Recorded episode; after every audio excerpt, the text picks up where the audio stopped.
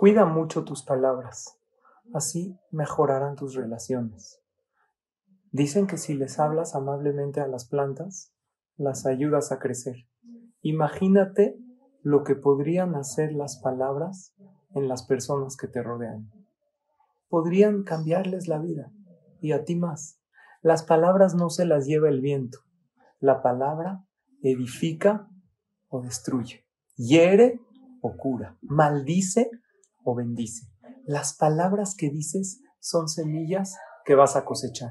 Y si quieres cosechar cosas buenas en tu vida, di palabras bonitas. Siembra palabras de cariño, fuerza, energía y victoria. Y literal, puedes cambiar tu mundo cambiando tus palabras. Ya lo dijo Shelomo Amelech, la vida y la muerte están en manos de la lengua. Asegúrate de decir palabras que sanan, que suman y que ayudan a crecer.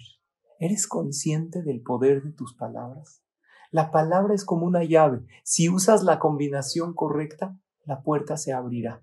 La palabra es como una piedra. Dependiendo de cómo la arrojes o presentes, va a surtir el efecto. La piedra, así como la palabra, puede herir o construir. Si solo la avientas sin mirar, puedes golpear severamente a la persona. Comparte este video y recuerda que el poder de las palabras radica en quien sabe usarlas.